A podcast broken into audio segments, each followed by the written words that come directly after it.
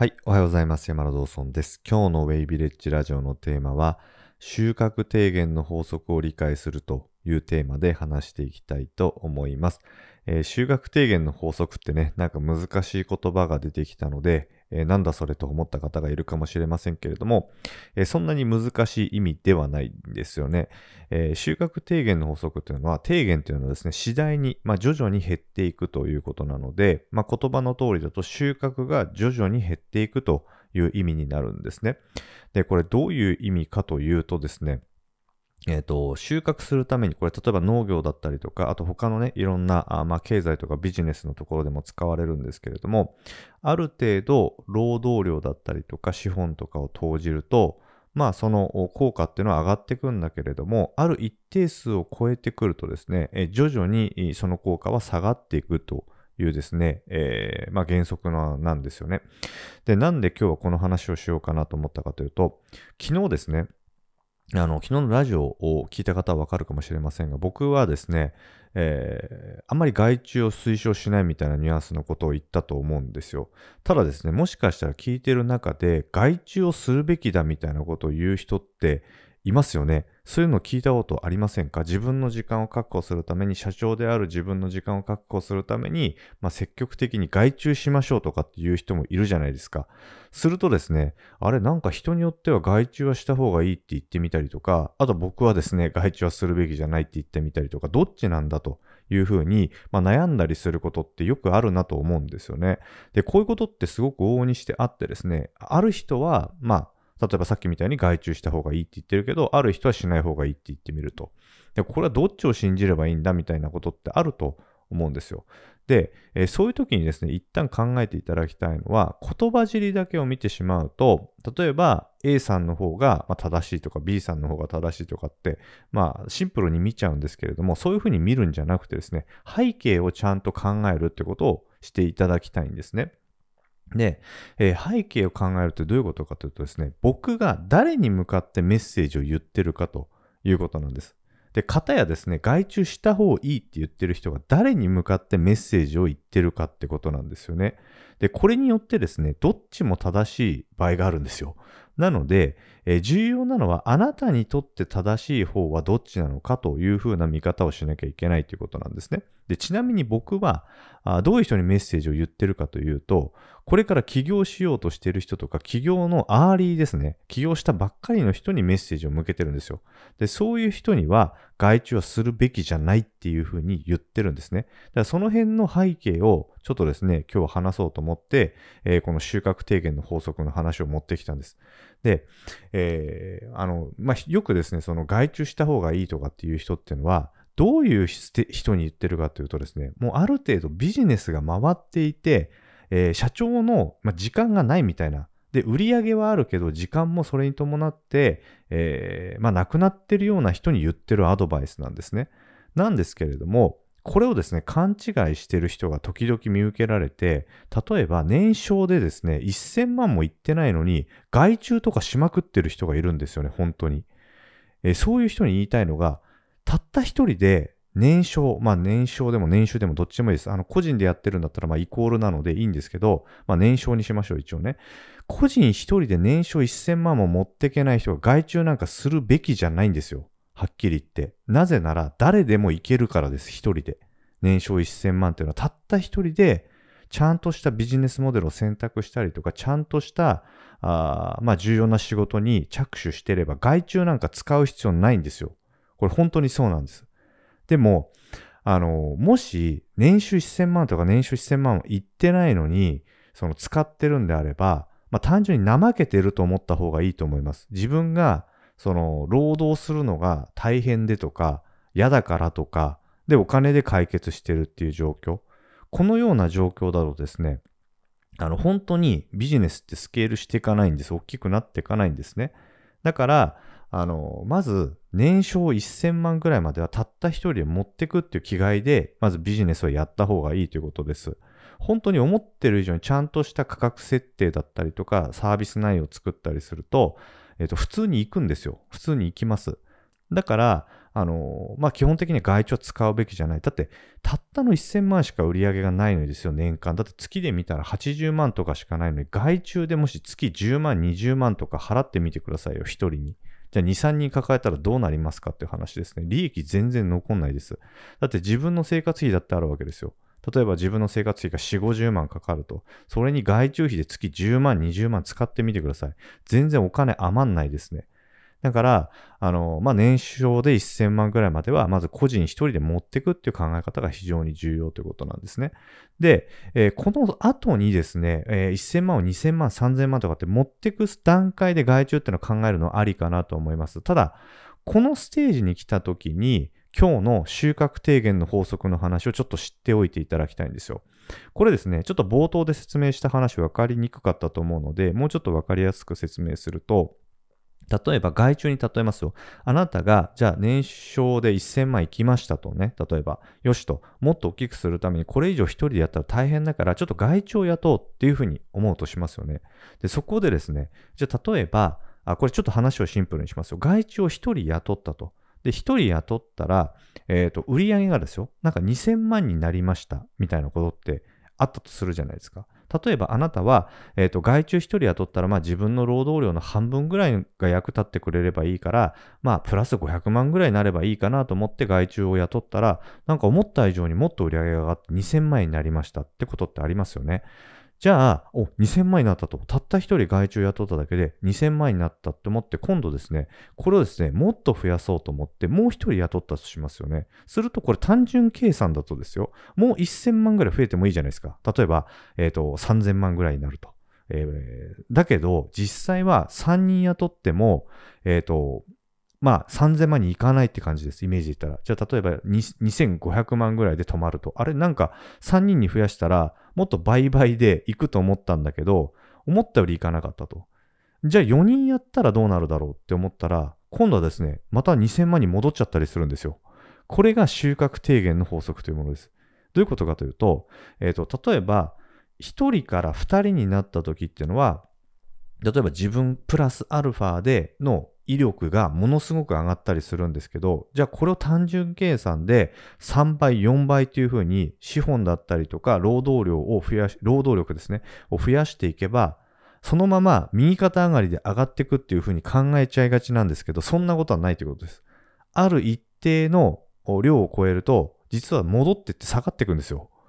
これが収穫低減の法則なんですね。えー、これってですね、あの、例えばビジネスのスタートした初期の頃とかってよくあるんですけど、例えば一人でやってて大変だから自分のね、チームでもう一人やったら、なんか売り上げが、えー、本当は自分プラスアルファで倍になればいいと思ったのに3倍になるみたいなことってあるんですよ。たった一人増やしただけで。これって効果が2人にした場合1.5倍ぐらい伸びてますよね。ぐっと伸びてますよね。っていうか1.5倍以上効かないですね。もう2倍ですか？2倍以上になってる。本来は2倍にしようと思ったら2.5倍になったり3倍になったり、たった2人なのに。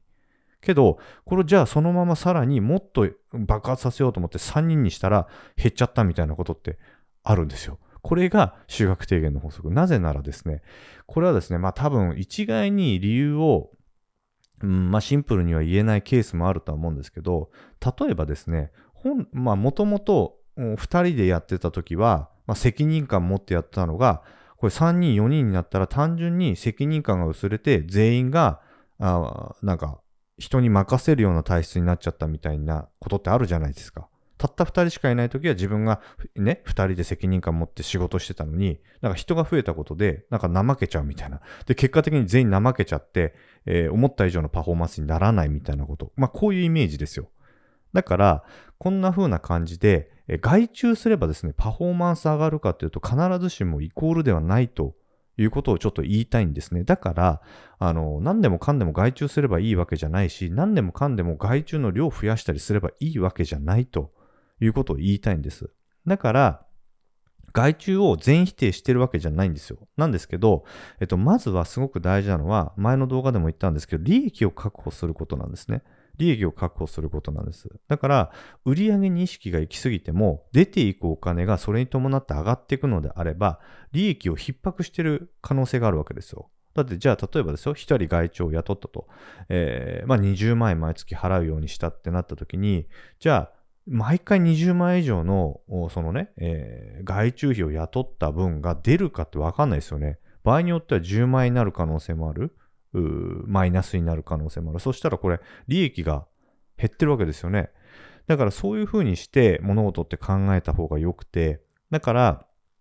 あのー、まあ、基本的にはですね、あんまり初期の段階というのは、支出を増やさない、固定費を増やさない、しかも外注って言ったってですね、まあ、例えばクラウドワークスみたいな、ああいうね、単発のものを時々使うのはいいかもしれないんですけれども、これだってですね、例えばじゃあ自分がね、デザインができないとか言って毎回外注してたら、あまあ、3000円、5000円とかって積み重なっていくわけですよね。だったら、今なんてキャンバーとかっていうですね、えー、まあ、簡単にデザイン作れるツールがあるわけで、そういうのをしっかり覚えて、まあ、できるようにしていくとか、スキルでその辺の、まあ、コストがかからないように、えー、賄っていくっていう考え方がめちゃめちゃ重要なんですよ。だから、あの、ビジネスの初期の頃っていうのは、まあ、イメージで言ったらですね、うんまあ、スーパーサイヤ人っていうんですか、まあ、ドラゴンボール世代の人はわかると思うんですけど、まあ、ある程度自分で何でもできるようにした方がいいということなんです。よくね、あの、一個のことだけやってればいいみたいなことを言う人いるんですけど、それは天才の戦略なんですね。天才の戦略です。それは、時には、うんまあ、うまくいく人もいるんですけれども、えっ、ー、と、もしその、たった一個のことで突き抜けられなかった場合、本当に結果って出ないんですよ。誰よりも突き抜けれるんであればですよ、まあ、極端な話、イチロー選手みたいな超、ね、突き抜けたりとか、まあ、そういうことができる人であれば、本当に1個のことだけやってればいいですけど、基本的にはたった1個のことだけやっていて、えー、うまくいくようなことにはならないです。特にこういうインターネットのビジネスっていうのは、ある程度自分で何でもできるようになっていかなきゃいけない。この辺が、多分、うん、まあ世の中でよく巷で言われている自分の得意なことだけやれとか言う言ったりするじゃないですか。それは、まあ、人によるということですね。なので、えー、こういうね、あの、本当よく、まあ、ツイッターとかでもよくなんか出てるようなこととか、こういう巷で言われてることって、本当に、こう、実レベルがない話なんですよね。だからそういうのを信じちゃうと、本当結果って出ないんですよ。本当結果って出ない。そうじゃなくて、そういう人ももちろんいるけど、そういうのは、まあ、稀なケースだと思った方がいいです。で、僕らっていうのは成功確率を上げることが非常に重要なんですね。えー、だからそういう稀なケースに貼らないっていうのが結構大事なんですよ。確実にもうある程度こうやったらここまで行くねみたいな確率を上げていくのがすごい重要だから、例えば一点張りしてうまくいかなかった時失敗しましたなんていう状況のリスクを極力減らすのがめちゃくちゃ重要なんです。でっかいホームランを一発打てればいいわけじゃないですよ、僕らのビジネスっていうのは。ずっとやっていかなきゃいけないから、まあ、そのために必要な考え方とかスキルとかがものすごい重要なんです。今日の修学提言の法則なんてのもそういうことの一つなんですよ。これって非常に地味なんですけど、ホームランを打てるような考え方ではないんですが、知っとかないとまずい考え方なんですよね。中長期的にビジネスやっていく上では。こういうのわかんない人が、もう一気に、例えばさっきみたいにね、えー、資金だったりとか労働量を増やせば売買で売り上げが上がるみたいな錯覚していっちゃうんですよ。するとどんどん外注増やそうとかね、そういうことになっていく。それよりも、ちゃんとまずは利益構造をしっかりと考えるっていう考え方がめちゃめちゃ重要で、え売上よりも利益です。うん、まあ、01の人ね、本当にこう、まあ、全く売上が立てられない人は、まあ、まず売上だけでシンプルでいいですけど、ある程度、じゃあ月にね、20万とか30万ぐらい上がってきたら、本当にこれで利益出てるんだろうかと。まあ、初期の段階はね、ちょっとリスク取って全部突っ込むとかもありですよ。例えば30万のお金をそのまんま投資して後から回収する。この辺は大丈夫です。だけど、ちゃんとですね、ある程度、あのー、その、目処を立ててやらっていかないといけないということ。いずれちゃんと利益を生むということ。あと、個人の場合っていうのは基本的には本当に借金とかあんまりしない方がいいです。借金をして、なんかリスクめちゃくちゃ取ってやる。まあこれで成功する人もゼロじゃないんで、全てにおいて全否定はしませんが、それよりもまずは失敗しないことですね。まず長くやっていくこと。そのために大事な考え方、土台作っていかなきゃいけないですね。特に、うん、まあなんでこういう考え方僕が最近強く推奨してるかっていうと、やっぱ時代がすごい変化してる。難易度が上がってるんですよ、やっぱり。ビジネスモデルの難易度が上がってるから、昔みたいに、うん、なんかちょっと勢いだけでいけるような感じにはなってきてない。もはや、ある程度、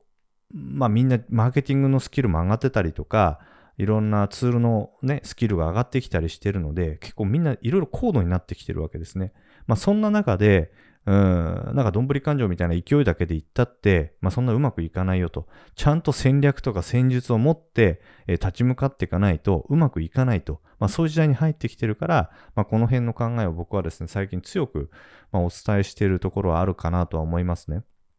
はい。なので、えー、ちょっとですね、えー、昨日のラジオでもしかしたら、えー、外注って、えー、ね、積極的にしろっていう人いるじゃんって思った方があ、おそらくいたんじゃないかなと思ったので、この辺に対してですね、ちょっと警鐘を鳴らしました。その人の言ってる話というのは、今のあなたのステージには合ってない可能性があるということをですね、ちょっと考えていただけたらなと思います。はい、ということで今日は以上になります。ありがとうございます。じゃ最後ちょっとご案内がありますけれども、僕は Way Village というですね、ネット企業準備コミュニティを運営しておりますけれども、ここではですね、えー、ビジネスで結果を出すため、えー、起業して結果を出すための重要なマインドセットですね、今日みたいな話とか、あとはビジネスモデルです。結果の出るビジネスモデル。あとはですね、えー、月1回ですね、えっと、ライブのワークショップ、まあ、勉強会をやっております。参加型の勉強会ですね。はい。なので、もし興味のある方は説明欄ご覧になってください。ということで、以上になります。最後までありがとうございました。